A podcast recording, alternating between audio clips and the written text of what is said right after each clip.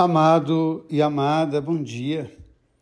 Domingo, quando celebrava a missa, lembrando das marcas de Jesus, eu conversava com as pessoas na igreja sobre as marcas que nós vamos deixando pelo caminho. E eu perguntava às pessoas na igreja se elas têm o costume de deixar no coração dos outros, na vida dos outros, marcas de amor. Cheguei a perguntar a um jovem casado que estava ao lado da sua esposa se naquele dia ele havia dito a ela do amor que ele tinha, se ele a havia abraçado, se ele havia dado nela um beijo. Eles ficaram meio que assustados, se abraçaram, se beijaram, sorriram. E é interessante quando a gente vai olhando a palavra de Deus, a força do amor. O amor que não teme grades, o amor que não teme paredes, o amor que transforma a vida. É interessante como o amor foi transformando a vida dos apóstolos.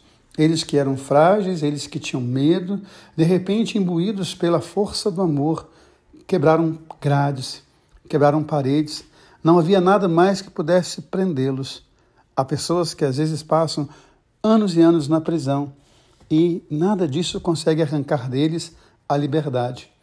Como me lembro do cardeal Vantuan, homem que ficou preso muitos anos pelo regime comunista, e na cela ele celebrava a Eucaristia.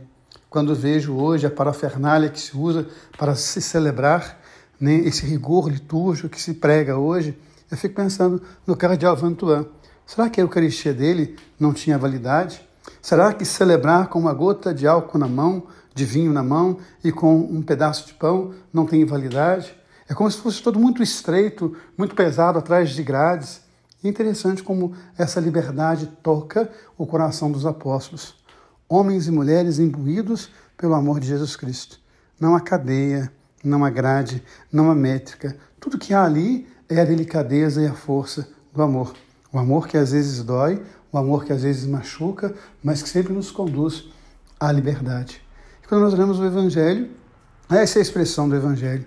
Deus amou tanto o mundo, mas amou tanto que enviou o seu Filho único para que todo que nele crê tenha a vida eterna. E é interessante como João vai escrever na sua carta: Deus é amor. Crer em Deus é crer no amor. Crer em Deus é se tornar amor. Crer em Deus é se transformar no amor. O Deus que ama você, o Deus que ama em você. Amém.